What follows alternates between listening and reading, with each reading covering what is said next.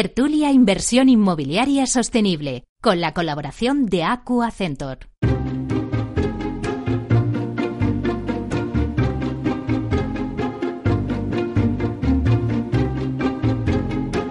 Inversión inmobiliaria con Meli Torres.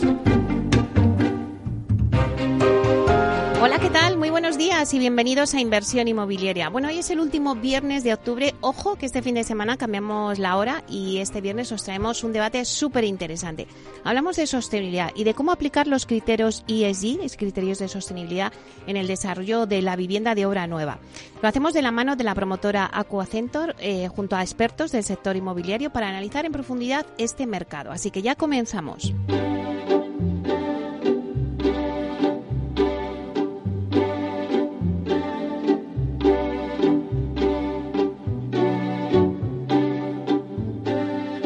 Inversión inmobiliaria. Comienza el debate. Bueno, pues esta sintonía que escuchamos nos anuncia el tiempo del debate y como os decía en la introducción, hoy hablamos de sostenibilidad en el sector inmobiliario.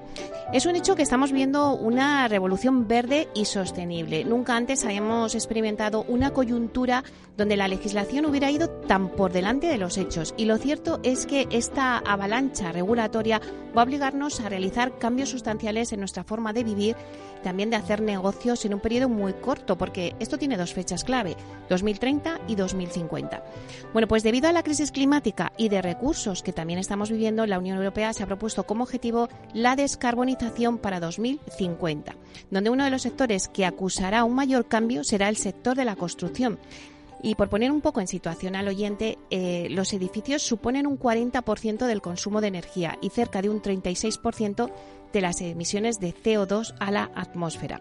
Según la Organización de las Naciones Unidas, las emisiones directas de los edificios deben reducirse a la mitad en 2030 para alcanzar la neutralidad climática en 2050.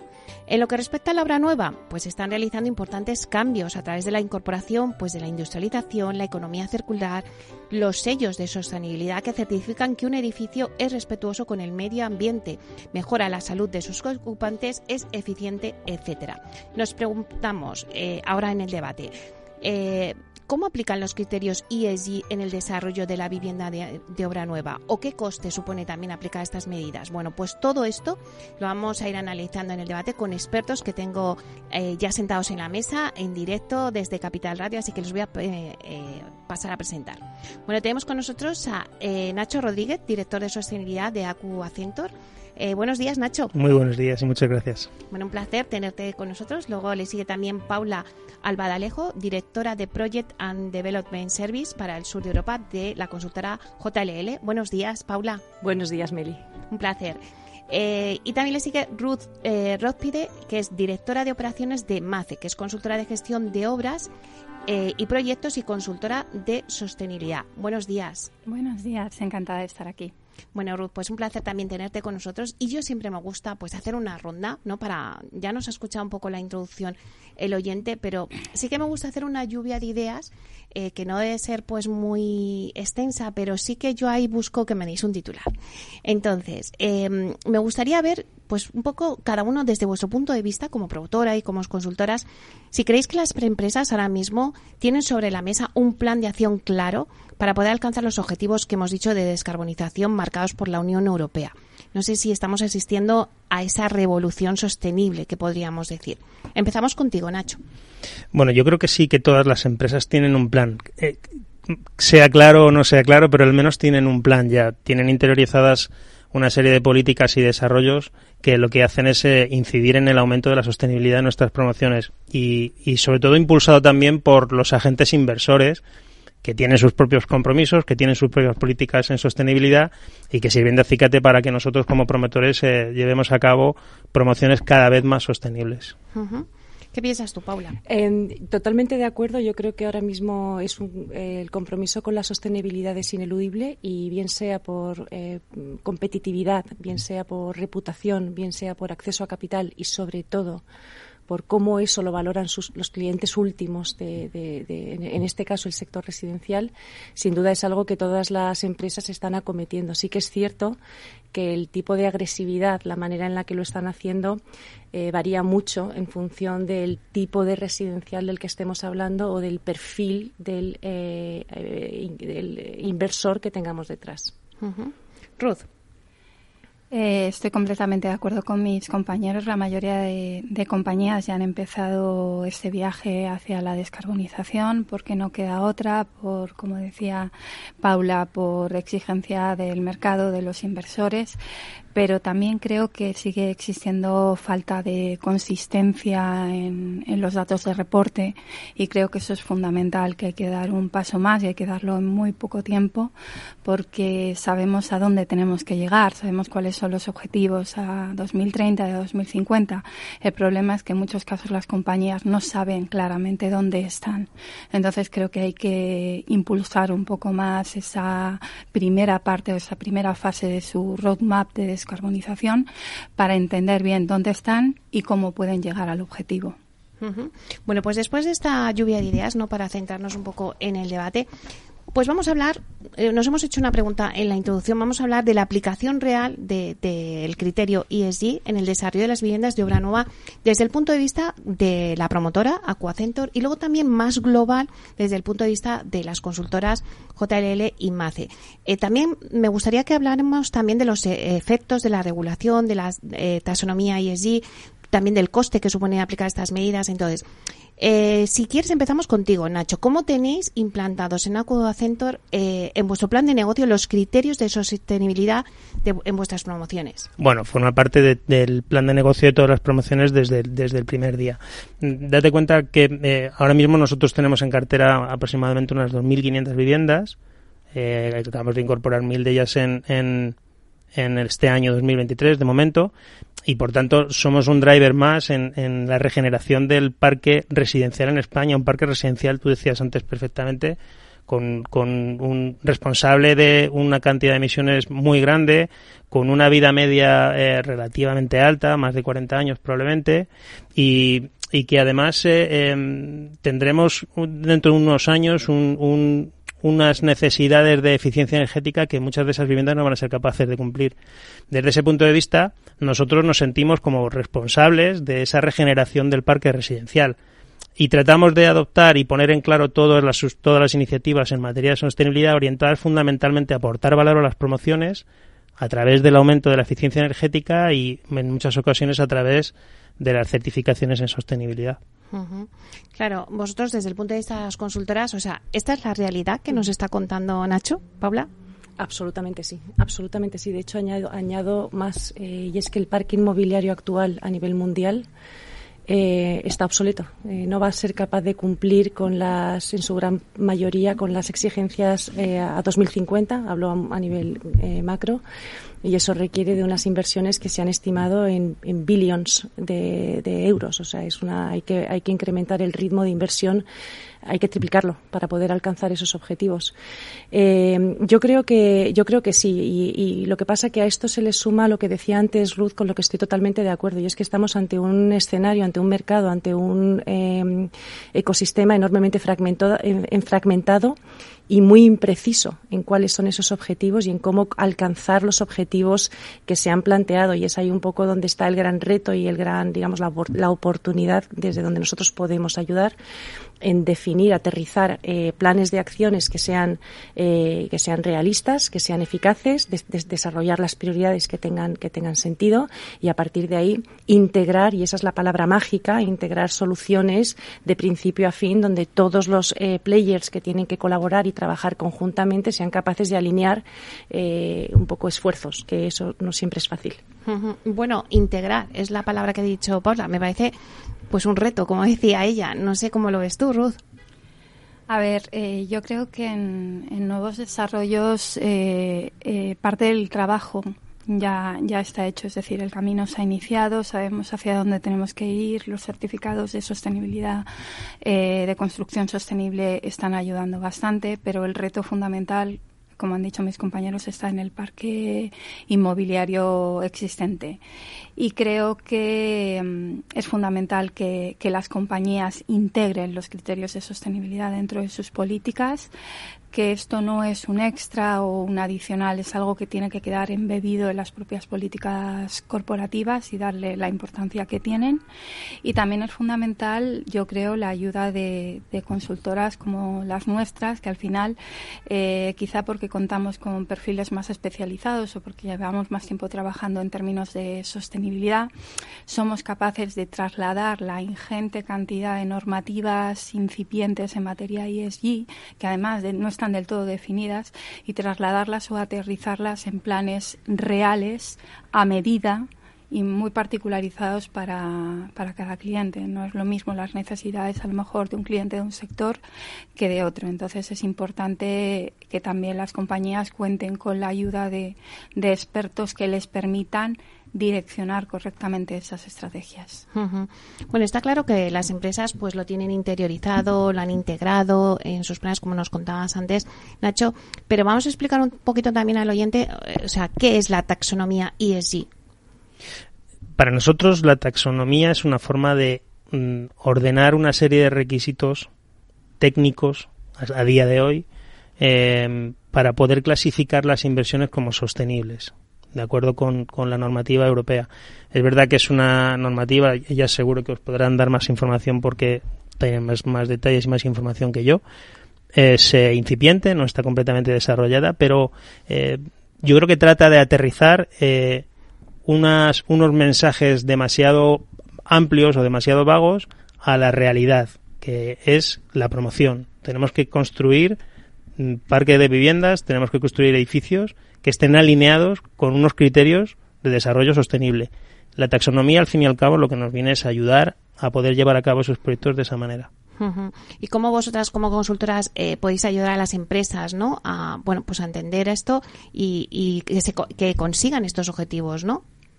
Paula pues por ejemplo lanzo yo, bueno, precisamente con lo que dice Nacho, es verdad que la Unión Europea ha planteado objetivos muy ambiciosos porque quiere ser la primera región mundial eh, descarbonizada eh, y, claro, si no ponen los medios para que eso sea posible y los medios, como decíamos al principio, pasan por tener los, los, sistemas de medición adecuados y comparables, esto es imposible.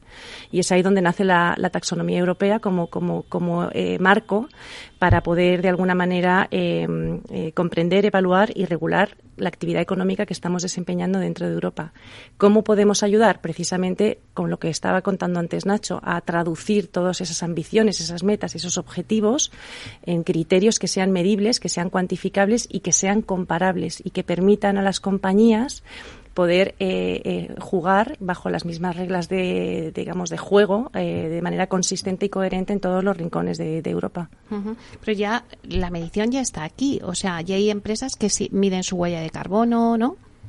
Sí, el tema es eh, cómo estaban midiendo su huella de carbono. Yo creo que la taxonomía es el resultado un poco de eso, ¿no? Hasta ahora nosotros que llevamos ya muchos años trabajando en esto, nos encontrábamos todo tipo de compañías y, bueno, al final cada uno con su buena voluntad medía la huella de carbono de una manera muy dispar, con lo cual era imposible comparar, incluso cuando comparabas compañías que tenían un portfolio similar dentro de un sector similar, los resultados eran completamente diferentes, ¿no? Entonces es la taxonomía es el resultado, es, es, la búsqueda ¿no? de dar homogeneidad, dar transparencia, dar fiabilidad a los datos de reporte que esos datos de reporte tengan el mismo alcance, que cuando hablemos de la huella de carbono hablemos de los tres scopes y de las categorías que son materiales para cada compañía dentro de esos tres scopes. Entonces, bueno, es fundamental también en ese sentido que nosotros ayudemos ¿no? a dirigir eh, eh, todo ese cálculo y toda esa estrategia en la, en la dirección adecuada. Si yo, perdón, si, si, puedo añadir, es verdad que la, que, la, que la, huella de carbono es siempre lo más evidente y patente que aplica al, inmobiliario, pero la taxonomía europea al final lo que regula son las actividades económicas, incluida el sector de la construcción y todos sus, eh, lo que, lo que ello conlleva. Eso significa que hablamos de huella de carbono, que es complejo, como estás diciendo Ruth, totalmente de acuerdo, pero estamos hablando de buenas prácticas, estamos hablando de, eh, eh, en fin, de cómo se, utilizan los recursos naturales, estamos hablando de eh, situaciones, prácticas laborales justas, es decir, hay un, es, es, una, es una regulación o es un marco mucho más amplio que lo que aplica el propio ladrillo. Sí, Efectivamente, completamente de acuerdo. Lo que pasa que al final las categorías de la taxonomía, las que se han sacado son seis, de ellas las que tienen acto delegado únicamente son las que tienen que ver con cambio climático por tanto, con las emisiones, quizá porque es el problema que consideramos como más grave o que primero había que atender, pero no debemos dejar de lado todo lo que tiene que ver con los recursos hídricos, que va a ser un problema importantísimo, con la economía circular, que creo que también la vamos a, tratar al final del debate, con la contaminación y con la biodiversidad. Ojo con la biodiversidad, ¿no? Eh, leía recientemente que no hay net zero sin naturaleza positiva. La biodiversidad es fundamental también para conseguir la reducción de, emisiones. Entonces, bueno, es verdad que todos estamos muy centrados en, cambio climático y en reducción de emisiones, pero hay que tocar todo lo demás. Mm, lo, más importante desde el punto de vista de un promotor es que para nosotros la taxonomía nos permite eh, tener un marco claro y una referencia clara de lo que es una inversión sostenible que cuando determinado agente inversor pretenda eh, eh, poner recursos dentro de nuestros proyectos, sepa con, con, relación a una métrica clara que una inversión es sostenible. Y eso es lo más importante. Yo no sé si abro un melón, pero eh, quería ver un poco también cuánto supone el coste ¿no? de, de esta inversión. Es una pregunta fantástica y voy a dejar a mis compañeras que la contesten. Por eso digo que no sé si voy a abrir un melón, pero bueno, o más o menos dar un ejemplo o no a ver, es un, es un tema complicado, porque al final, ¿de qué hablamos? De cumplir con taxonomía, de, de, cumplir con acciones de retrofit, del coste de las certificaciones sostenibles. Entonces, es muy complicado porque todo también depende del estado de partida. Cuando hablamos de parque inmobiliario existente, de la antigüedad de los edificios, del estatus de partida de esos edificios, del objetivo al que se quiere llegar. Entonces, dar un rango es complicado. Te puedo decir así números en términos de residencial, pues por ejemplo, conseguir un BRIAM bueno, que es el sello que está adaptado a la normativa local, es muy económico porque el, el, em, el cumpliendo código técnico, casi directamente se conseguiría esa clasificación. Es cierto que hoy en día casi todas las compañías están aspirando a niveles por encima de muy bueno, excelente y excepcional. Y ahí podemos rondar entre un 1 y un 3%. Si hablamos de LEED, que es el otro gran sello de sostenibilidad, pues nos podemos ir incluso hasta un 8% para los niveles más, más altos. En cuanto a acciones de retrofit, que son sobre todo aquellas encaminadas a la mejora de la eficiencia energética, pues por un cálculo reciente que, hicimos en, en MEIS, podrían rondar entre 100 y 400 euros metro cuadrado, ¿no? dependiendo también del nivel de la, de la intervención y del estado del edificio inicial. Claro, este es el coste que supone pues aplicar toda esta serie de medidas. Yo creo que las, yo, si me permites, em, es verdad que el tema del coste es una pregunta recurrente con, mm. todas las personas con las que hablamos y que es la gran, eh, digamos, la gran incógnita, pero os diré que el, que el, verdadero, el verdadero mm, dato aquí es cuánto valor tiene la sostenibilidad, no solo cuánto cuesta, sino qué retorno tiene. Y es aquí donde es importante entender cuánto se paga eh, que, que, cómo, revierte en rentas, cómo revierte en valor inmobiliario. Y esa parte es fundamental. Si no juntas el coste con el retorno, eh, el, decir 100, 400 o, o 10.000 es un dato que puede no tener, que se puede quedar vacío. sí, sin duda y además porque en el contexto actual, con los tipos de interés en los que están en los que estamos eh, ahora mismo inmersos, mm, los promotores tenemos que seguir siendo una inversión atractiva para competir con, con otro tipo de asset class que hay ahora mismo. Eh, leí el otro día en prensa que el, el bono de Estados Unidos a 10 años está en el 5% ya. Por tanto, eh, tenemos que aplicar políticas y desarrollos sostenibles, pero manteniendo unos retornos atractivos para nuestros inversores.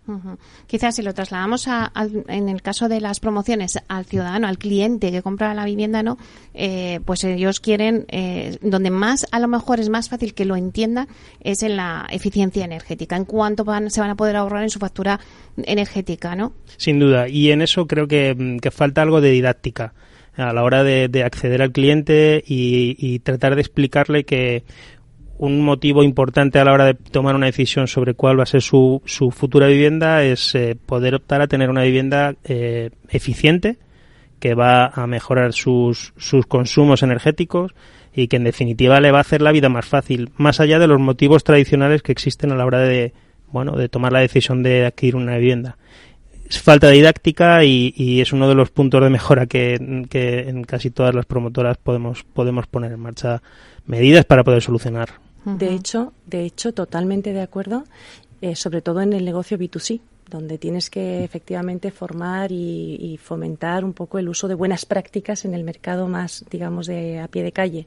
Sin embargo, cuando te vas a otro modelo de residencial, que es un B2B, donde entran ya otro tipo de esquemas, eh, esa didáctica, no, no, no, no, cabe porque ya están, son ellos mismos quienes te están demandando los, los, fondos institucionales que puedan estar accediendo a ese tipo de activos, están, están demandando personalmente y, liderando esa, esa, iniciativa. Por tanto, yo creo que, que, es verdad que la didáctica es importante, pero, pero hay algunos sectores que se están acelerando. Bueno, pues si os parece, cogemos un poquito de aire y volvemos enseguida.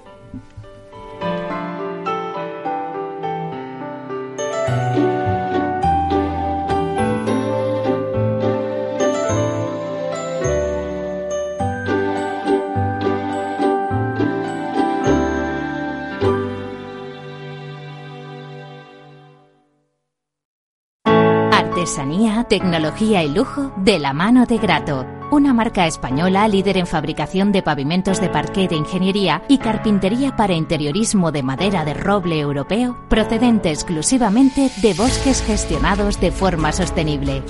Grato te ofrece las mejores calidades para tus proyectos residenciales y hoteleros, fabricando tanto parqué de ingeniería como cocinas, puertas, armarios y muebles de baño con exclusivos diseños, siempre con trato directo de fábrica. Grato da vida a espacios en todos los rincones del mundo con productos sostenibles, duraderos, de alta calidad y personalizables. Tertulia Inversión Inmobiliaria Sostenible con la colaboración de Aqua Centor.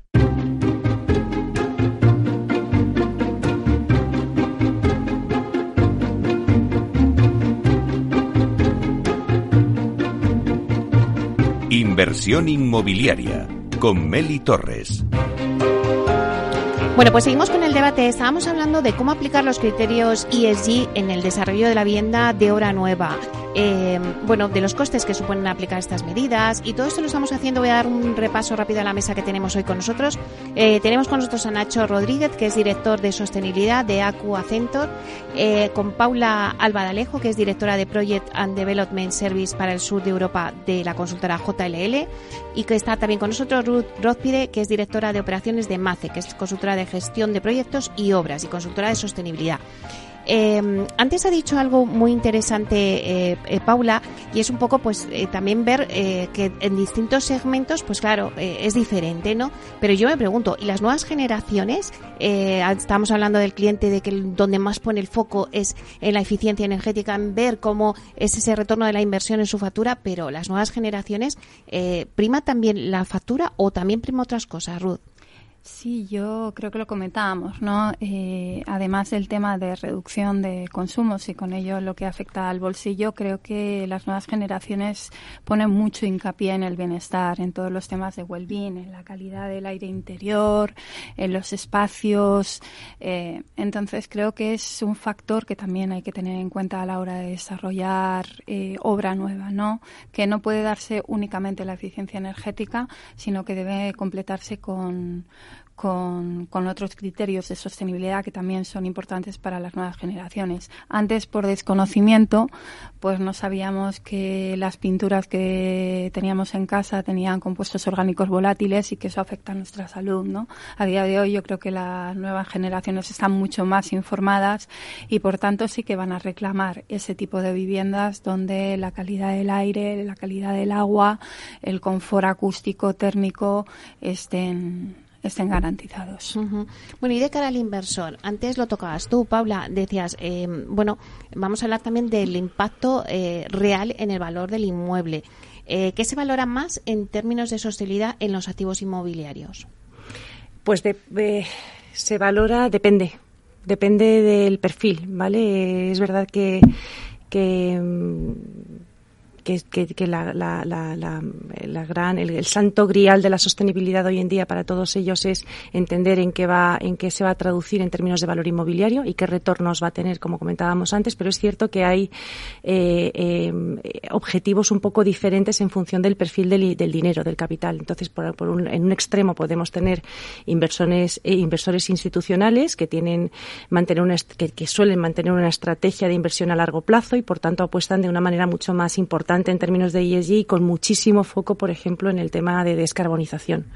En el lado contrario, eh, podemos tener inversores privados, que son inversores individuales o familiares, que, tienen un capital propio y, por tanto, en general buscan pues, unos retornos a, a menor plazo. Y esto traduce que las inversiones quizá son menos agresivas y buscan unos retornos más, más, más rápidos y, y, se centran más, por ejemplo, en lo que hablábamos antes, en, en, certificaciones. En cualquier caso, eh, todos ellos han encontrado en la sostenibilidad una palanca para gestionar los riesgos y posicionar sus activos en un mercado enormemente competitivo eh, en el que necesitan cumplir con una regulación vigente y sobre todo acceder, acceder a un capital adecuado, sobre todo en los momentos en los que estamos de volatilidad de precios. Y al final, eh, ten en cuenta que la mayor parte de los inversores actúan en, multitud de regiones, en multitud de países y por tanto tratan de homogenizar en, algunos casos los requisitos que nos plantean a nosotros como promotores en, el desarrollo de, de, nuestras promociones. Al final, eh, hay cada uno, en función del calado que tengan dentro de sus propios compromisos, sus propias políticas de sostenibilidad, vienen a establecer algunas diferencias entre los requisitos, pero eh, me atrevería a decir que la mayor parte de ellos se centran en, en bueno, en, en pedir o en requerir que las, los edificios tengan algún tipo de certificación de sostenibilidad, ponen hincapié en, en, la mejora de la eficiencia en el sentido que va a mejorar en su OPEX en el, en el tiempo, sobre todo aquellos inversores patrimonialistas que van a tener que reflejar en sus balances en el futuro el rendimiento de sus edificios y cada vez más, cada vez más, eh, un alineamiento con la taxonomía verde europea porque no deja de ser un marco y porque es una forma en la que ellos pueden clasificar esa inversión como una inversión sostenible. Claro, eh, ¿veis una mejora en la reducción del riesgo inmobiliario en activos que estén certificados, Ruth? Creo que sí. Eh, igual que comentan mis compañeros, quizá la demanda mayor hasta el momento por parte de los inversores ha sido a través de certificaciones de sostenibilidad. Es verdad que cada vez se piden niveles más altos de clasificación. Entonces, creo que sigue, que sí que es un factor determinante para, para reducir el riesgo inmobiliario. Lo que pasa que ahora mismo, a raíz de todas estas nuevas eh, normativas, se van pidiendo cada vez más cosas extras. Desde nuestra experiencia como consultora, se nos está demandando muchísimo todo lo, todo lo que tiene que ver con riesgos climáticos, con alineamiento con taxonomía y también, pues por ejemplo, desde inversores alemanes, todo lo que tiene que ver con la hoja de ruta de descarbonización de CREM. Eh, ahí con el objetivo de evitar que los que los activos entren en, en standing risk, en el, en el punto de varamiento, pierdan valor en, en el mercado. Entonces, bueno, los certificados sostenibles siguen siendo la clave de las peticiones por parte de los inversores, pero cada vez se van sumando otras nuevas iniciativas. Y las estrategias de descarbonización yo creo que son por parte de eh, aquellas compañías o inversores que tienen la sostenibilidad mucho más trabajada. Es, mm, todavía no sigue eh, o no es, desde mi punto de vista, uno de los factores más, más demandados. Oye, ¿creéis que los inmuebles que no, a corto y medio plazo, los inmuebles que no cumplan los criterios de sostenibilidad van a tener más dificultades para obtener la financiación? ¿Eso va a ser un requisito, sí o sí? Paula. Absolutamente sí. Absolutamente sí. Yo lo veo lo veo eh, inevitable. Es decir, eh, hablábamos de la, de la certificación eh, que hasta hace hasta hasta ahora ha sido un valor diferencial y, cada vez está más diluido y, empieza a ser un punto de partida. tenemos un mercado concienciado y tenemos una sociedad comprometida y esto obliga a que el nivel de el nivel de referencia se eleve, como decía antes Ruth, y empecemos a buscar capas adicionales relacionadas con la sostenibilidad en, en pro de alcanzar los objetivos de descarbonización que se han impuesto a nivel global y en concreto a nivel europeo, que como decíamos antes es, eh, es, enormemente agresivo, es muy ambicioso. Entonces, sin duda, sin duda eh, va, está, está cambiando la dinámica en la que, en la que se gestiona el sector inmobiliario. Sí, de, hecho pasa con la financiación va a pasar algo parecido a lo que sucede con la certificación. Hasta hace unos años, como tú decías, Paula, la certificación era un tema diferencial y ahora es un mínimo. Eh, a día de hoy probablemente podamos encontrar eh, líneas de financiación más favorables por el hecho de ser mm, desarrolladores de proyectos sostenibles. En el futuro a medio corto plazo eh, será un mínimo. O sea, no habrá condiciones más favorables por el hecho de desarrollar promociones sostenible, sino que será un mínimo y no tendremos acceso a esa financiación Estoy de acuerdo. si no hay un alineamiento. Yo creo que llegará un momento no muy lejano en, que, en el que la, la cuestión no sea puedo acceder a unas mejores condiciones, es puedo acceder sí o no a una financiación. Claro, y entonces en este tema, eh, ¿la administración pública creéis que está apoyando la sostenibilidad, que, bueno, está mediéndose en este melón? Bajo mi punto de vista hay mucho por hacer. Eh, de hecho, yo he intentado mantener también conversaciones con diversos agentes de la administración pública y yo creo que el problema es que todavía no lo tienen claro. No hay un, un mapa claro eh, de sostenibilidad o de cómo se van a desarrollar las cosas. Y creo que el ejemplo deberían darlos los edificios de la administración y bajo mi punto de vista, eso no está ocurriendo a día de hoy. Entonces, bueno, creo que también la, la, parte de, eh, de, administración debería ponerse un poco las pilas para animar al sector, que no sea únicamente la parte privada la que empuje este desafío de la sostenibilidad, sino que se haga desde, desde el sector público. Porque también a veces, pues bueno, se necesitan ayudas, incentivos para los que están eh, aplicando, ¿no? Eh, todos estos sobrecostes que, que supone eh, la sostenibilidad, bueno, pues un tipo de ayudas, ¿no? sin duda, pero no solo, no solo hace falta una mayor implicación a ese nivel, sino creo que el mayor escollo que nos encontramos es el modo en el que ese mensaje general que se lanza desde la normativa europea, desde las directrices que vienen de o que emanan de la Unión Europea, cómo se trasladan al ámbito local, cómo las autoridades locales traducen a nuestro entorno todo ese mensaje tan amplio eh, que hace que muchas veces nos encontremos perdidos a la hora de cómo, cómo aplicar determinados aspectos de, de esas directrices que vienen de la Unión Europea. Si me permites, eh, además creo que eso está mermando la credibilidad, porque es cierto que ha habido una, hay una necesidad de inyección de capital, por ejemplo, los fondos Next Generation que se están eh, desviando precisamente para, entre otras cosas, para una transición energética y para una mejora en la, en la, en la, en la economía, digamos, eh, a nivel europeo. Está costando mucho que eso permee a las capas, como dice Nacho, más, más de, de a pie de tierra y que se, y se traduzca en un efecto real y práctico. Y nos encontramos, en, sobre todo en el sector de la vivienda, que es de lo que estamos hablando, de, de unas comunidades de propietarios enormemente complejas de gestionar, donde ponerse de acuerdo para tomar ciertas medidas no es tan sencillo y, por tanto, es ahí donde los, los promotores en obra nueva o aquellos fondos que están eh, acometiendo las reformas del, del parque inmobiliario existente, donde tienen la grandísima responsabilidad de poder hacer que esto pase.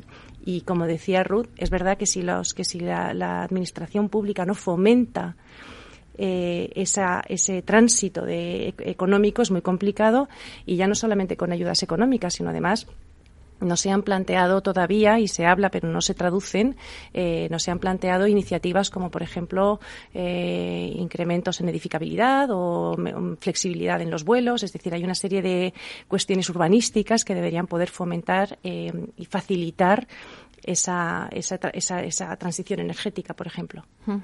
También antes, al principio en la introducción, hablamos de la economía circular, ¿no? Es importante también eh, que vosotros también comentéis un poco, bueno, cómo aplica, por ejemplo, Acucentor, eh, Acentor eh, la, la economía circular. La economía circular, nosotros, una de las medidas que estamos implementando a día de hoy es tratar de hacer un análisis de ciclo de vida en los proyectos, de tal manera que tengamos una idea clara del tipo de materiales que usamos, del tipo de sistemas constructivos que podemos emplear, de tal manera que el impacto sea el menor. A partir de la información que podamos sacar de, del resultado de esos informes y de esos análisis, trataremos, en la medida de lo posible y siempre manteniendo la rentabilidad de nuestros proyectos, trataremos de optimizar y utilizar el mayor número de materiales reciclados, reutilizados, procedentes de algún tipo de valorización, eh, creo que la línea nuestra va por ahí. Claro, vosotros desde el punto de vista de consultoras, o sea, ¿cómo asesoráis vosotros eh, a vuestros clientes a que, bueno, pues eh, apliquen los criterios de ESG, que es lo que hemos hablado también, a una economía circular? A ver, yo creo que la economía circular es, es clave, ¿no? Y tiene un espectro muy amplio. Y es clave también para la reducción, para la descarbonización, la reducción de emisiones de carbono embebido. Eh, Nacho hablaba de eh, los análisis de ciclo de vida. Nosotros dentro del departamento tenemos un área específica de circularidad y ahí tratamos tanto el Whole Life Cycle Assessment, lo que es eh, precisamente la evaluación de análisis de ciclo de vida, como otros aspectos que también pueden ayudar a las compañías a dar los primeros pasos hacia una economía circular, ya sea mediante guías de fabricantes homologados, eh, sea a través de mm, eh, pasaportes eh, circulares, inventarios de recursos y también que tengan conocimiento del valor financiero eh, de utilizar o de reutilizar los materiales. Muchas veces nos pensamos que la economía circular puede resultar más cara que, que no el, material de, de, tirar, de usar y tirar, ¿no? Mm. Y no para nada. Durante la operación queda demostrado que esos costes de mantenimiento son mucho más económicos aplicando la economía circular. En economía circular tenemos que tener en cuenta tanto las emisiones de carbono como la reciclabilidad, el contenido reciclado y también eh, tenemos que tener en cuenta la durabilidad de los materiales y la resistencia de los materiales. Claro, es que yo creo que ahí ya los fabricantes, o sea, claro, esto es toda una cadena en donde todos tienen que apoyar, pero yo creo que los fabricantes sí que ya eh, están aplicando todo esto, ¿no? Porque al final su propio cliente ya le demanda que los materiales, pues, eh, pues no, pues tengan esos mínimos, ¿no? No sé vosotros cómo lo veis, los fabricantes ahora mismo que sí que están aportando y apoyando a ello. Eh, queda mucho por hacer. Eh, me da la sensación de que a pesar de que cada vez hay más fabricantes de materiales y de equipos que, emiten esas famosas declaraciones ambientales de producto, eh, queda mucho por hacer. El ritmo probablemente de, de generación de esa información que es súper útil a la hora de poder tener una métrica clara de, del tipo de, de, economía circular que puedes aplicar a tu proyecto eh, no es un ritmo todavía demasiado alto. Falta, falta bastante por hacer. Paula. Yo creo, yo creo que donde está el gran éxito de, implantar de manera eficaz la economía circular en el sector inmobiliario tiene que ver con la, capacidad que tengamos de reutilizar y reinventar el parque inmobiliario existente. Un poco en línea con lo que decía antes Ruth, la, realidad es que lo más, lo más sostenible es no construir, lo más sostenible es adaptar lo que existe y ahí está el gran reto del sector inmobiliario porque te, te exige hacer líquido algo que no es líquido, que es, que es sólido. Y es decir, están los, los, los, edificios se diseñan, y aquí tenemos varios ejemplos alrededor, se diseñan con idea de que puedan durar 50 años como mínimo. En 50 años, mirad lo que ha pasado en los últimos cinco y lo que tiene que pasar en los próximos cinco. El mundo ha cambiado y cambiará tan deprisa que el gran reto va a ser cómo somos capaces de diseñar, construir y gestionar activos capaces de adaptarse a, una, a un contexto en constante cambio. Claro, en esa pregunta que ha hecho Paula, yo, me, yo empezaba un poco este debate poniendo dos fechas claves, ¿no? 2030-2050. Entonces, eh, dentro de esta situación, ¿veis que lleguemos a esas mm, fechas claves? Bueno, nadie tiene una bola de cristal. no te puedo dar una, una respuesta ni afirmativa ni negativa. que todos los agentes del sector estamos poniendo toda la carne en el asador para conseguirlo, eso es claro. ¿Lo conseguiremos en tiempo? Bueno, pues el tiempo lo dirá. Eh, no, no, no, te puedo decir, no tengo una respuesta clara sobre eso. Eh, por, por esforzarnos no va a quedar yo quiero añadir ahí, eh, es verdad que hay unos retos em, tecnológicos, y hay ahora mismo sistemas todavía no suficientemente eh, eficaces o eficientes como para poder ayudarnos en esos retos, y además existe una barrera cultural importantísima, porque para poder alcanzar esos retos vamos a tener que aprender a vivir en verano con unas habitaciones a 27 grados, porque si no, no se va a poder. O en invierno a mantener unas estancias a 13, y eso es así. Si no, no se va a poder alcanzar. Entonces yo creo que hay también unas barreras culturales de cómo, de, o sea, tenemos que renunciar a una calidad necesaria para poder alcanzar esos objetivos. No solo depende del dinero y de la inversión que se haga, ni de las soluciones constructivas ni tecnológicas que se implanten. Tiene que ver con cómo vamos a saber vivir en esas ciudades, en esos espacios adaptados a esos, a esos objetivos. Eh, a la pregunta que tú hacías de si lo vemos posible, eh, es complejo. Pensar que ahora mismo, en, por ejemplo, en oficinas, que no es, no es residencial, eh, los ciclos, digamos, los, los contratos de arrendamiento tienen una media de cinco años. Eso significa que en el próximo ciclo estaremos en 2030 eh, ¿seremos capaces de haber adaptado nuestras infraestructuras a esos retos? Pues es complicado. y no, eh, perdón, lo que quería decir eh, es que sabemos a dónde tenemos que llegar, sabemos que es un reto muy importante, pero seguimos sin saber dónde estamos. Creo que eh, la mayoría de agentes están esforzándose, que casi todos han iniciado este camino hacia la sostenibilidad, pero también creo que queda mucho por hacer. Y en línea un poco con lo que se comentaba antes de los proveedores, de los fabricantes, no hay soluciones en el mercado que permitan conseguir esos retos a día de hoy. Y eso es algo que nos deberíamos eh, que nos debería preocupar y que nos deberíamos eh, preguntar, ¿no? Quizás se requiere más innovación eh, a nivel de, materiales. Eh, a día de hoy hay países como UK que nos llevan adelanto y donde sí podemos encontrar soluciones innovadoras que permitan, por ejemplo, una reducción del carbono embebido a un precio asequible, pero en España no lo hay, con lo cual las reducciones que se pueden hacer con una inversión que entenderíamos como sostenible son muy pequeñas. Entonces, creo que tenemos que dar más impulso para llegar. Sí, quería puntualizar un, un, tema que me parece interesante que decía Paula sobre el tema em, de la mm, renovación del parque urbano actual. Em, nos vamos a encontrar con limitaciones importantes a la hora de meter en operaciones inmobiliarias a determinados edificios con un nivel de eficiencia no demasiado bueno. Y, y, habrá que hacer en su momento el análisis de si realmente interesa eh, invertir en edificios que cuyo resultado definitivo y último de esa renovación quizá no sea el óptimo o hacer nuestros planes de urbanismo más ágiles y permitir nueva edificación dentro de los de los núcleos urbanos para permitir tener edificación nueva, eficiente eh, y con una durabilidad, por supuesto, eh, lo más larga posible. Bueno, pues si os parece, nos quedan pocos minutos, pero de todo lo que hemos hablado y hemos puesto encima de la mesa, sí que me gusta que sacáramos algunas conclusiones, ¿no? Y de cara ya a un futuro, ¿no? Eh, como decía antes, Nacho, no tenemos la bola, ¿verdad? Pero sí que podemos intentar dar las claves eh, a los inversores que nos estén escuchando y, bueno, pues por dónde va, ¿no? Este mercado. Es verdad que hemos dicho aquí que es un mercado incipiente, que nos queda mucho camino por correr, que hay unas fechas que, bueno, pues que tenemos que llegar a esas fechas. No sabemos muy bien, porque lo hablaba también Paula antes, ¿no? El tema cultural, ¿no? También influye mucho. Pero vamos a intentar dar unas conclusiones de todo lo que hemos hablado y ya también una pincelada a futuro, si os parece. Si queréis hablar, empezamos contigo, Nacho.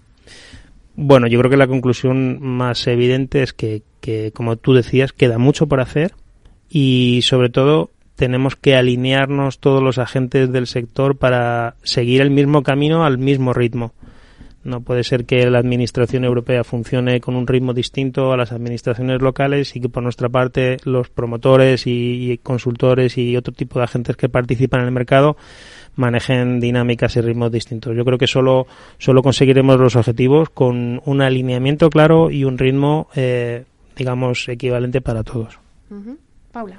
Em, Yo, voy a lanzar un mensaje optimista. Eh, yo creo que lo que se ha conseguido en los últimos años ha sido un gran logro. Eh, alinear eh, todo ese mercado que decía Nacho, enormemente fragmentado y con intereses no siempre alineados, ha sido un grandísimo reto y está, estamos en ello.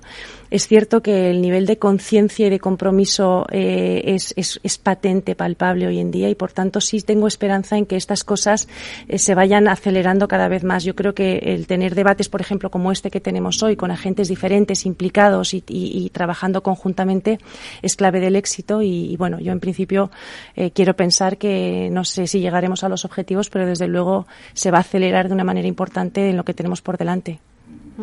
Ruth. Yo creo que el reto es muy grande. Eh, quiero creer que todavía es posible. Sí que es cierto que hay que poner mucho impulso y mucho impulso por parte de, todos los agentes. Y creo que también las consultoras ahí tenemos un, trabajo importante para ayudar a las empresas a incorporar, a integrar la sostenibilidad de una manera consistente en su modelo de negocio. Es fundamental la transparencia, es fundamental la consistencia y es fundamental la solidez para abordar este reto de una manera efectiva. Claro, decía Ruth, ¿no? Las consultoras tenemos ahí un reto importante, pero quizá la, cara más visible no es la, cara de los promotores.